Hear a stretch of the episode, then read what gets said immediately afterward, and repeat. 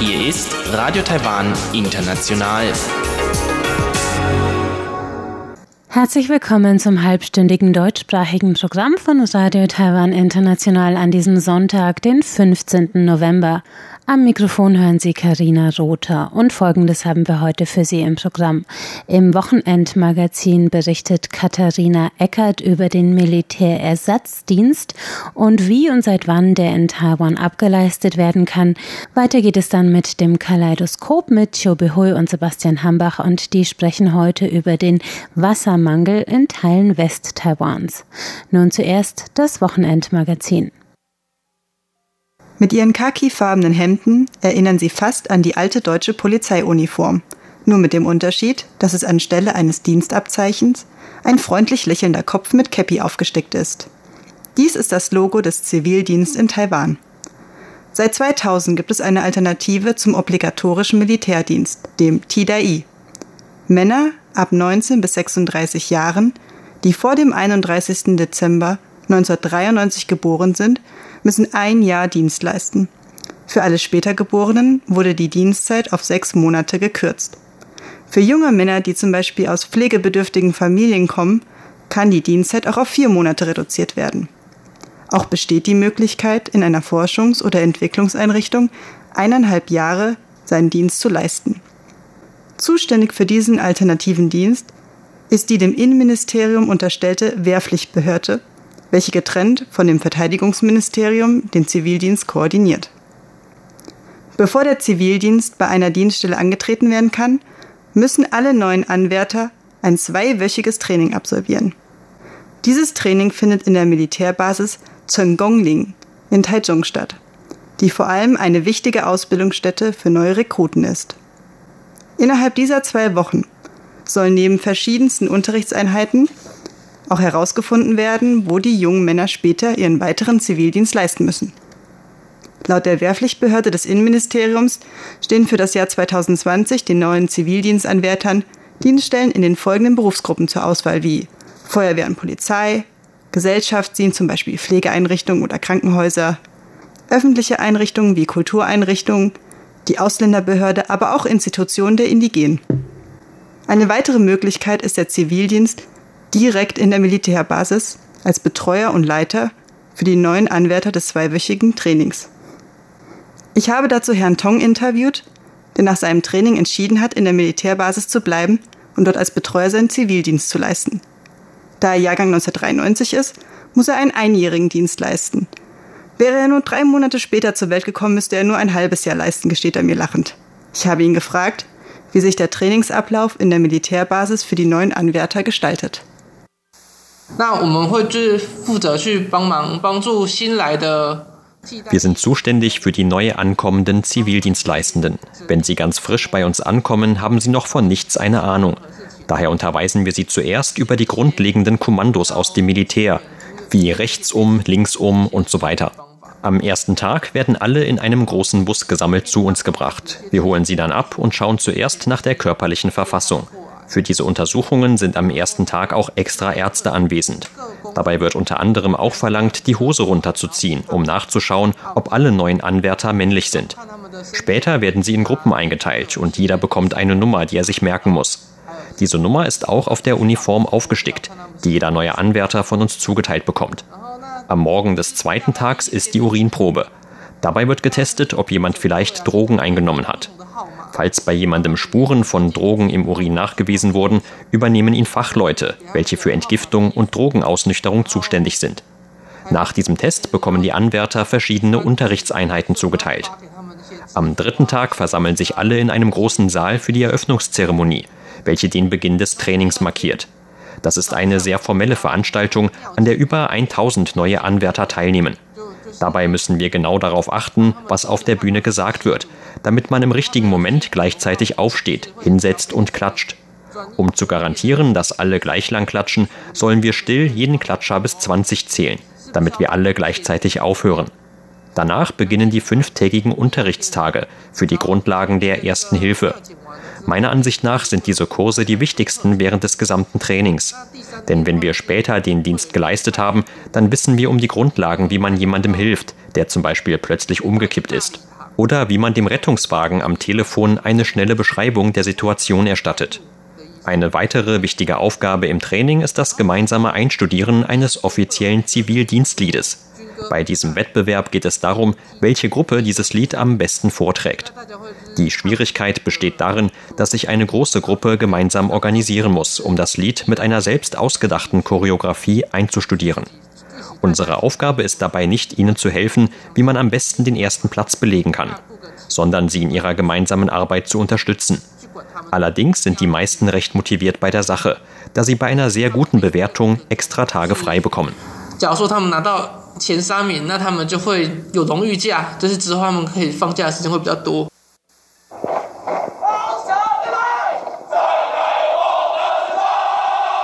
Was Sie hier hören, ist ein Ausschnitt einer Gruppe, die den ersten Platz belegt hat und später von der Zivildienstbehörde auf YouTube gestellt wurde.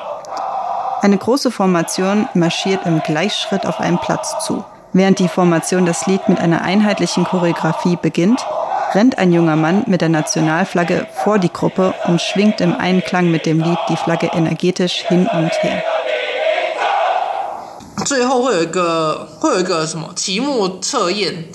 Ganz zum Schluss gibt es eine große Abschlussprüfung. Wenn man diese mit einer sehr guten Note besteht, bekommt derjenige den Wunschort, also wo man später seinen Zivildienst leisten möchte, zugeteilt. Wenn zum Beispiel jemand gerne bei der Feuerwehr in Taichung seinen Dienst leisten möchte, es allerdings dort nur insgesamt acht Plätze zu vergeben gibt, dann hängt es maßgeblich von der Note in der Abschlussprüfung ab, ob er den Platz bekommt oder ob jemand, der besser abgeschnitten hat. Diejenigen, die nicht ihren Wunschort bekommen haben, werden dann vielleicht ganz weit weg stationiert. Zum Schluss gibt es noch eine Unterrichtseinheit, in der das Hochklettern an der Wand sowie das Abseilen von einem hohen Gebäude geübt wird. An diesem praktischen Training sind die meisten Anwärter sehr interessiert interessiert, da man solche Übungen normalerweise nicht lernt. Nach den Prüfungen werden alle für die jeweiligen späteren Dienstorte zugeteilt, wie Feuerwehr, Sanitätsdienst, Polizei, Altenheim und so weiter. Sie werden dann direkt an die jeweiligen Orte gebracht. Damit ist das Training in Chengonglin beendet. Zum Schluss wollte ich noch von ihm wissen, wie seine eigenen ersten Erfahrungen im Training waren – und ob er auch eine kurze Geschichte aus dem Alltag in der Militärbasis erzählen mag. Ganz am Anfang waren die Aufseher sehr streng. Allerdings muss man dazu sagen, dass sie sich in einer kurzen Zeit um sehr viele junge Leute auf einmal kümmern müssen. Zum Beispiel, dass niemand einfach irgendwo hinläuft. Die Zeiten für Essen, Unterricht, Duschen und Schlafen sind alle sehr streng geregelt. Die Aufseher müssen dabei den reibungslosen Ablauf gewähren, denn wenn die Zeit von allen gut eingehalten wird, dann ist es für alle angenehmer. So bleibt zum Beispiel mehr Zeit fürs Duschen und Essen. Ich habe daher auch später für mich festgestellt, dass diese strengere Methode im Grunde viel besser ist. Denn wenn die Zeit gut eingehalten und alle Aufgaben schnell erledigt wurden, bleibt auch mehr Zeit für sich selbst, um ein bisschen zu entspannen. In seinem mittlerweile über dreimonatigen Dienst in Chongqingling hat Herr Tong auch schon einige Geschichten miterlebt. Heimlich reingeschmuggelte Gaskocher zum gemeinsamen Kochen, Streitereien und viele, viele Geistergeschichten. Seine kurze Anekdote passt in die Kategorie lustig, leicht eklige Situation, über die man sich zuerst furchtbar ärgert, sich aber später sehr lachend daran erinnert. Ich habe von einer anderen Gruppe eine Geschichte gehört. Wir legen die Zeit für das Duschen immer so, dass alle gemeinsam im Duschraum duschen können. Dort gibt es mehrere geschlossene Kabinen, in denen man einzeln duschen kann. Immer mal wieder gibt es allerdings ein paar neue, die auf verrückte Ideen kommen. Es ist nämlich so, wenn viele Leute gemeinsam duschen, dann ist der Boden voll mit Wasser. Auf einmal tauchte in der letzten Kabine ein großer frischer Haufen auf. Der ist von irgendeiner Kabine komplett durch den ganzen Duschraum geschwommen bis zur letzten Tür. Jeder, bei dem der Haufen vorbeigeschwommen ist, ist erschrocken weggesprungen, um bloß nicht reinzutreten. Das ist wirklich das ekligste Ereignis, welches kürzlich bei uns passiert ist.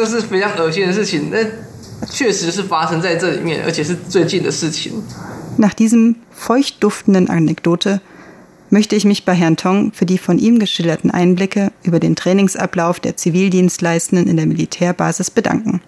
Für das Zuhören zum Thema Zivildienst in einem Militärdienst bedankt sich Katharina Eckert.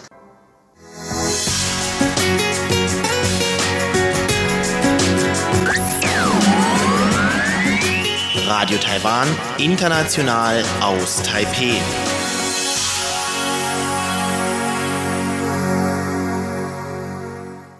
Es geht weiter mit dem Kaleidoskop und Chobi Hui und Sebastian Hambach sprechen heute über den Wassermangel in diesem Jahr und welche Maßnahmen dagegen ergriffen werden.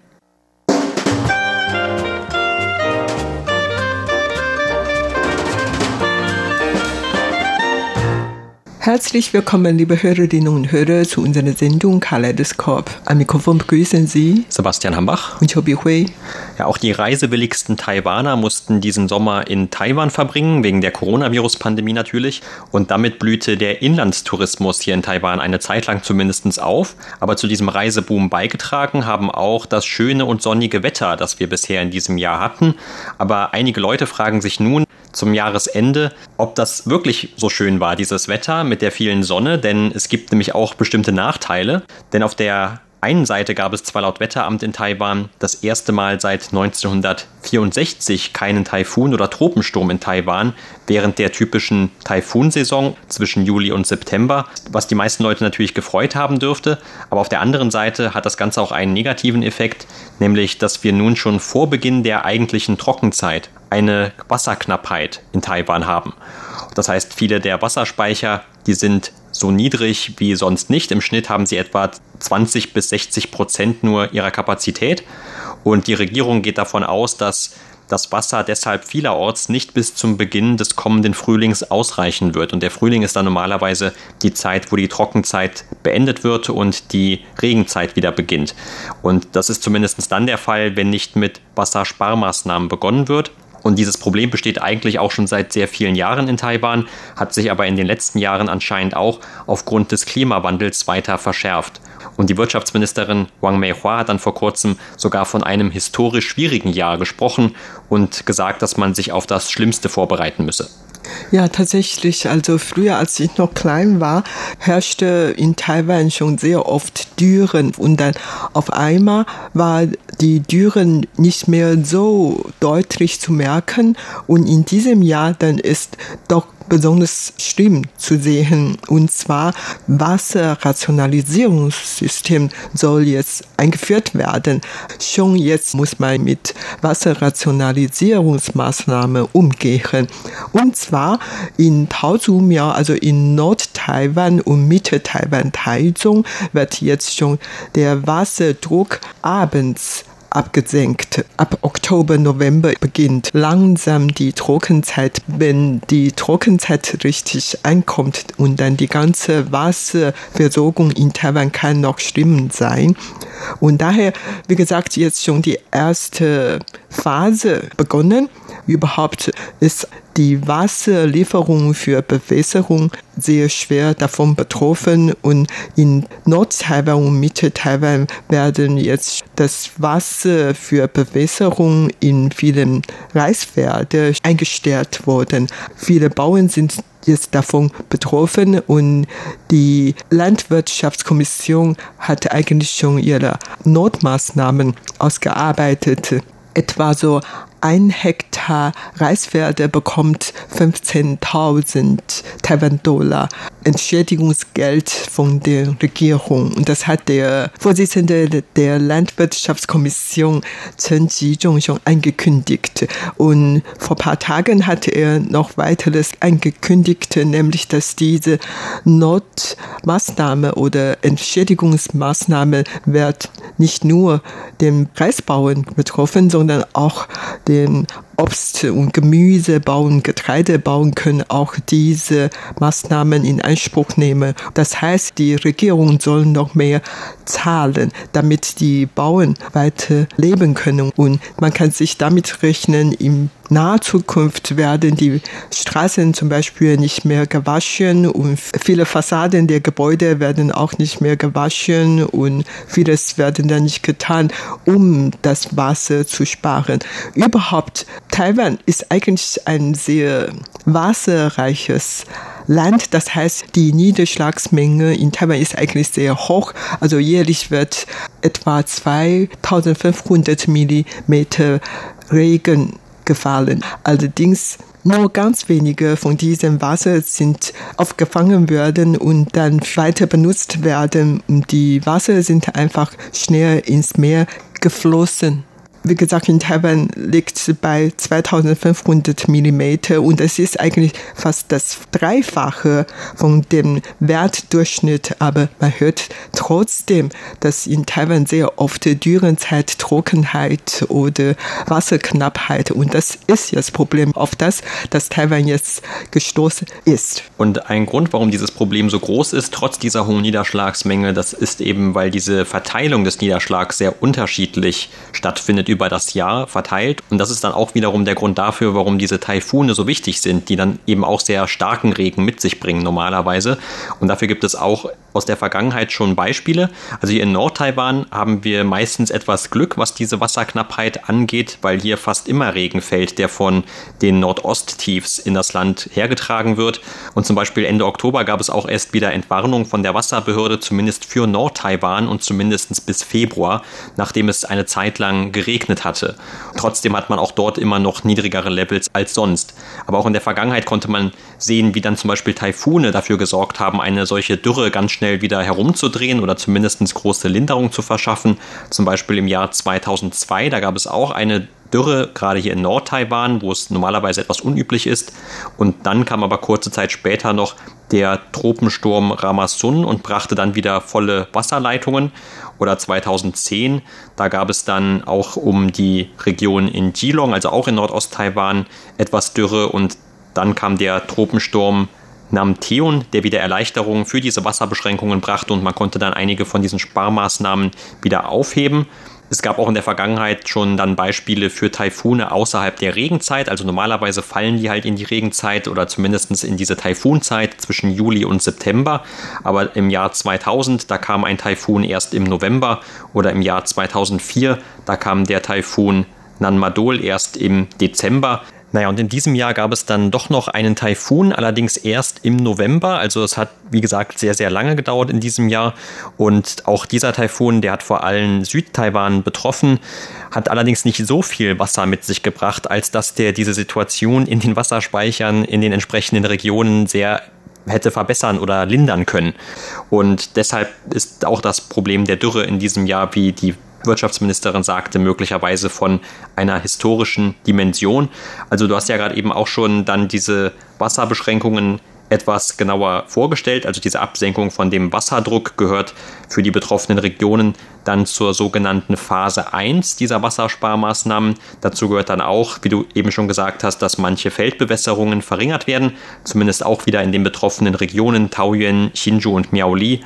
Darüber hinaus hat das Wirtschaftsministerium auch noch ein sogenanntes Dürrenreaktionszentrum eingerichtet, um auf Krisen zu reagieren, die jetzt möglicherweise durch diese anhaltende Dürre entstehen könnten. Und die Taiwaner wurden auch insgesamt dazu aufgerufen, dass sie Wasser konservieren sollen, also was man ja eigentlich sowieso immer tun sollte. Aber es gibt eben eher nur einen Appell und noch nicht wirklich verpflichtende oder Bestimmungen zumindest, wo man dann auch selber gar nichts dran ändern könnte, wie zum Beispiel bei diesen Wasserdruckverringerungen, denn das hat man dann einfach nur als Ergebnis, wenn man unter der Dusche steht oder wenn man das Geschirr zu Hause spült, dann wird man das schon merken, aber deshalb ist das im Moment auch erstmal nur zu diesen Zeiten von 11 Uhr bis 5 Uhr und nur in diesen bestimmten Regionen damit die meisten Menschen auch gar nicht erstmal irgendwelche großen Auswirkungen zu spüren bekommen. Aber das alles gehört noch zur Phase 1.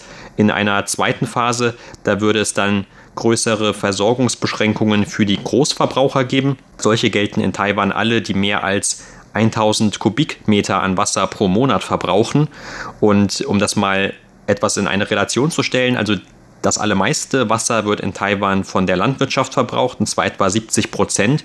Und diese restlichen 30 Prozent, die teilen sich dann die Industrie und die Bürger, also die Öffentlichkeit im Land. Also der allermeiste Teil, der wird hier von der Landwirtschaft gebraucht. Und gerade beim Reisbau, da kommt natürlich einiges an Wasser zur Anwendung, weil es auch verschiedene Erntezeiten im Jahr gibt. Also nicht nur einmal wird der Reis geerntet, sondern gleich mehrmals und man braucht entsprechend Wasser dafür.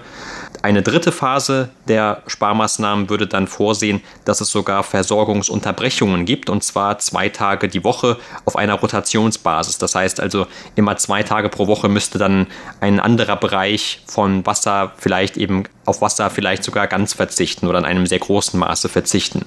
Und natürlich versucht man das noch zu umgehen. Also bisher ist es auch noch nicht so, dass man denkt, dass es ganz so drastisch wird. Die Behörde für Wasserressourcen in Taiwan, die hat auch gesagt, dass man schon im Juni damit angefangen hat, insgesamt 280 Millionen Tonnen an Wasser erstmal zu speichern und auch schon damals den Wasserdruck etwas verringert hat oder auch die Bewässerungen etwas verringert hat. Und man kann natürlich auch versuchen, künstlich für Niederschlag zu sorgen. Das hat man auch schon getan. Und dann gibt es auch noch sogenannte Notfallbrunnen. Also 147 Notfallbrunnen könnten im Notfall die Öffentlichkeit mit Wasser versorgen. Und dann gibt es sogar noch über 1200 weitere Brunnen. Aber dort müsste erst noch geguckt werden, ob das Wasser auch rein genug ist. Da stehen noch Tests aus. Aber man geht davon aus, dass zumindest ein Teil davon dann auch, wenn das nötig wird, zum Einsatz kommen könnte. Dazu kann man natürlich noch was anderes tun und das hat Taiwan eigentlich auch sehr oft diese Maßnahme eingeführt, nämlich dass man da künstliche Wasser produzieren. Und jedes Mal, wenn es etwas wolkig oder sieht nach Regen aus, dann haben die Leute schon diese Maßnahme eingeführt und oft hat man große Erfolg, aber manchmal hat man natürlich auch keinen Erfolg. Auf jeden Fall, man bemüht sich noch mehr Wasser zu bekommen. Und das ist eigentlich schon, wie gesagt, sehr komisch, weil in Taiwan gibt es so viele Regen und wie gesagt, fast das Dreifache so viel wie Wertdurchschnitt. Aber trotzdem, da hört man in Taiwan sehr oft Wasserknappheit. Und du hast vorhin gesagt, weil die Regen kommen normalerweise nur in einer bestimmten Saison, eigentlich immer so zwischen Juni und Oktober. Winter ist dann diese traditionelle Trockenheit und Dazu gibt es noch andere Gründe, weil die Flüsse in Taiwan eigentlich alle sehr kurz sind und das Wasser kommt dann direkt ins Meer. Außerdem ist Taiwan sehr bergig und es gibt sehr viele hohe Berge und so, dass das Wasser, der Regen dann wirklich dann direkt und zwar ganz schnell ins Meer fließen. Außerdem in der letzten Zeit sind ja viele Flüsse verschmutzt worden und viele Wasser kann man auch nicht wirklich benutzen. Und vor allen Dingen, wie gesagt, wegen dieser globalen Erwärmung kommen die Taifune oder andere Stürme gar nicht so häufig nach Taiwan. Auf der anderen Seite, da hat man immer in Taiwan diskutiert, um die Leute zu ermutigen oder zu bewegen, sparsam mit dem Wasser umzugehen. Die beste Methode ist eigentlich, den Wasserpreis zu erhöhen. Also der Wasserpreis in Taiwan ist wirklich sehr niedrig. Im Vergleich zu Singapur zum Beispiel, da zahlt man in Singapur das Fünffache so höher Wasserpreis als in Taiwan und viele Experten und viele Leute haben schon seit Jahrzehnten immer darüber gesprochen, aber in Taiwan wird dieser Wasserpreis gar nicht erhöht. Egal ob die Kuomintang-Partei oder die DPP-Partei, die haben das nicht getan. Und vielleicht ist jetzt wieder eine richtige Zeit, über die Erhöhung des Wasserpreises zu diskutieren. Außerdem man hat seit Jahrzehnten so eine Maßnahme ausgearbeitet, nämlich wenn eine Trockenheit stattfindet, soll zuerst Wasserlieferung für Industrie gestoppt werden oder reduziert werden und in zweiter Linie dann die Wasserlieferung für Gradsektoren. Und ganz zum Schluss erstmal soll die Wasserlieferung für Haushalte reduziert werden. Also man hat ja diese Reihenfolge, aber an diesem Beispiel, was wir vorhin genannt haben, dass die Bewässerung so jetzt reduziert werden, da merkt man schon eigentlich, dass man nicht richtig nach dieser Reihenfolge handeln. Und darüber wurde auch viel diskutiert. Und auf jeden Fall, man sieht schon, dass wegen der Trockenheit kann man tatsächlich noch über viele Themen diskutieren. Ja, und diskutiert wird natürlich dann auch oft über die Wasserspeicher und was man dort tun kann, um die Kapazitäten zu erhöhen oder wie man eben dafür sorgen kann, dass tatsächlich auch mehr Wasser dort längere Zeit verfügbar ist. Und du hast ja gerade eben schon gesagt, dass die Flüsse in Taiwan versanden oder dass die eben teilweise auch den Dreck von den Bergen mit sich schleppen und dazu beiträgt natürlich auch die Industrie in Taiwan, die in den Bergen arbeiten und die zum Beispiel dort auch Kies abbauen oder so etwas, die mit dazu beitragen, dass also diese Flüsse schneller versanden. Und ein ähnliches Phänomen beobachtet man dann eben auch bei den Wasserspeichern, dass diese oft einfach schon etwas zu stark mit Sand befüllt sind, sodass die eigentlich gar nicht mehr ihre ursprüngliche Kapazität wirklich leisten können. Und es gab zum Beispiel vor ein paar Jahren dann auch den Vorschlag, dass man dann gerade so eine Trockenphase nutzt, um dann dort einmal richtig aufzuräumen und diesen ganzen Sand abzutragen, weil wenn er einmal da drin ist, dann bekommt man die natürlich nicht mehr so einfach raus, wenn dort einmal dann auch wieder etwas Wasser drüber liegt. Vielleicht hat man das dann auch getan eine Zeit lang, aber trotzdem, also das scheint nur von begrenztem Erfolg gewesen zu sein. Und das größere Problem ist eben, dass durch den Klimawandel und durch die verändernden natürlichen Umgebungen oder Verhältnisse auch hier in Zukunft wahrscheinlich noch verstärkte Effekte zu beobachten sein werden. Und einige, wie gesagt, der Wasserspeicher, die sind jetzt schon auf recht niedrigen Levels.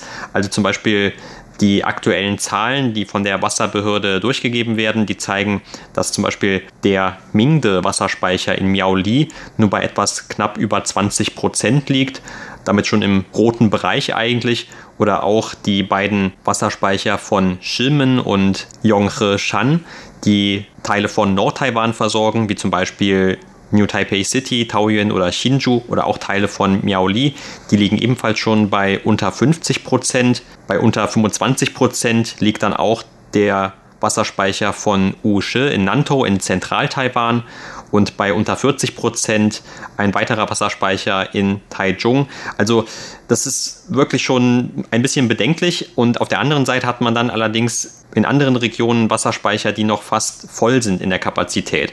Der Hushan-Wasserspeicher zum Beispiel von Yunlin oder Zhanghua, der liegt bei 99,7 Prozent und ist damit derzeit auch der am weitesten gefüllte. Aber natürlich muss man auch immer schauen, welche Industrien oder welche Arten von Landwirtschaft es dann in der Nähe gibt und die einfache Bevölkerung wird vielleicht dann zunächst einmal auch weiterhin von Sparmaßnahmen verschont bleiben, aber man wird eben nicht von allem verschont bleiben. Also auch wenn sich dann diese Wasserknappheit auf die Landwirtschaft auswirkt, dann wird man das eben merken. Zum Beispiel, wenn dann die Ernte darunter leiden sollte oder wenn man das Wasser bei den Industrien einsparen würde, dann würde vielleicht sogar die Wirtschaft darunter leiden. Also es gibt eigentlich auch keine gute Lösung mit dem Sparen, wo man im Notfall also wirklich einen Hebel ansetzen könnte, weil weil irgendwo hat man dann immer Nachteile und das hat schon einen Grund, dass der Wasserverbrauch so ist, wie er ist. Allerdings gibt es auch dann abgesehen von dem Aufräumen dieser Wasserspeicher noch andere mögliche Lösungen oder zumindest Ansätze, denen man in der Zukunft nachgehen könnte. Zum Beispiel arbeitet auch die Wasserbehörde an neueren und besseren Bewässerungsmethoden, um dann Wasserverluste, die normalerweise entstehen, zumindest zu vermindern. Und natürlich dann auch, wie eben schon mal gesagt, dass die Taiwaner insgesamt oder alle Menschen, die in Taiwan leben, natürlich auch selber dazu beitragen können. Und auch wenn der Wasserpreis sehr niedrig ist, dass man dann doch eben sich daran gibt zu sparen und auch im eigenen Bedarf oder was den eigenen Verbrauch angeht, dann versucht, so viel zu tun, wie es eben geht.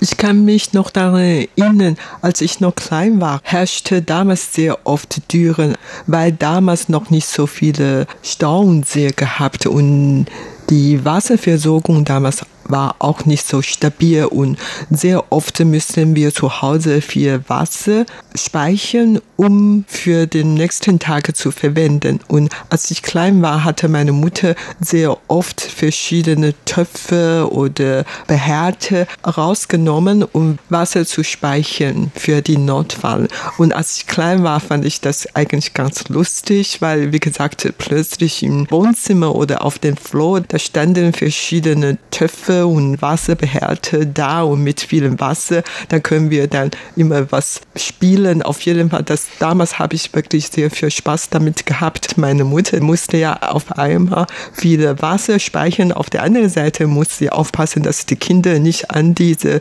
Wassertönne ankommen, um Wasser zu spielen und so. Das war natürlich damals sehr hart für meine Mutter gewesen. Auf jeden Fall merken wir schon, dass ohne Wasser kommt man eigentlich nicht so einfach um. Das ist wirklich ein sehr ernstes Problem. Und das war's für heute in unserer Sendung Kaleidoskop. Vielen Dank für das Zuhören. Am Mikrofon waren Sebastian Hambach und Chobi Hui.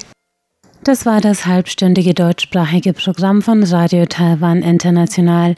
Alle Sendungen zum Nachhören gibt's auf unserer Internetseite unter www.de.rti.org.tv.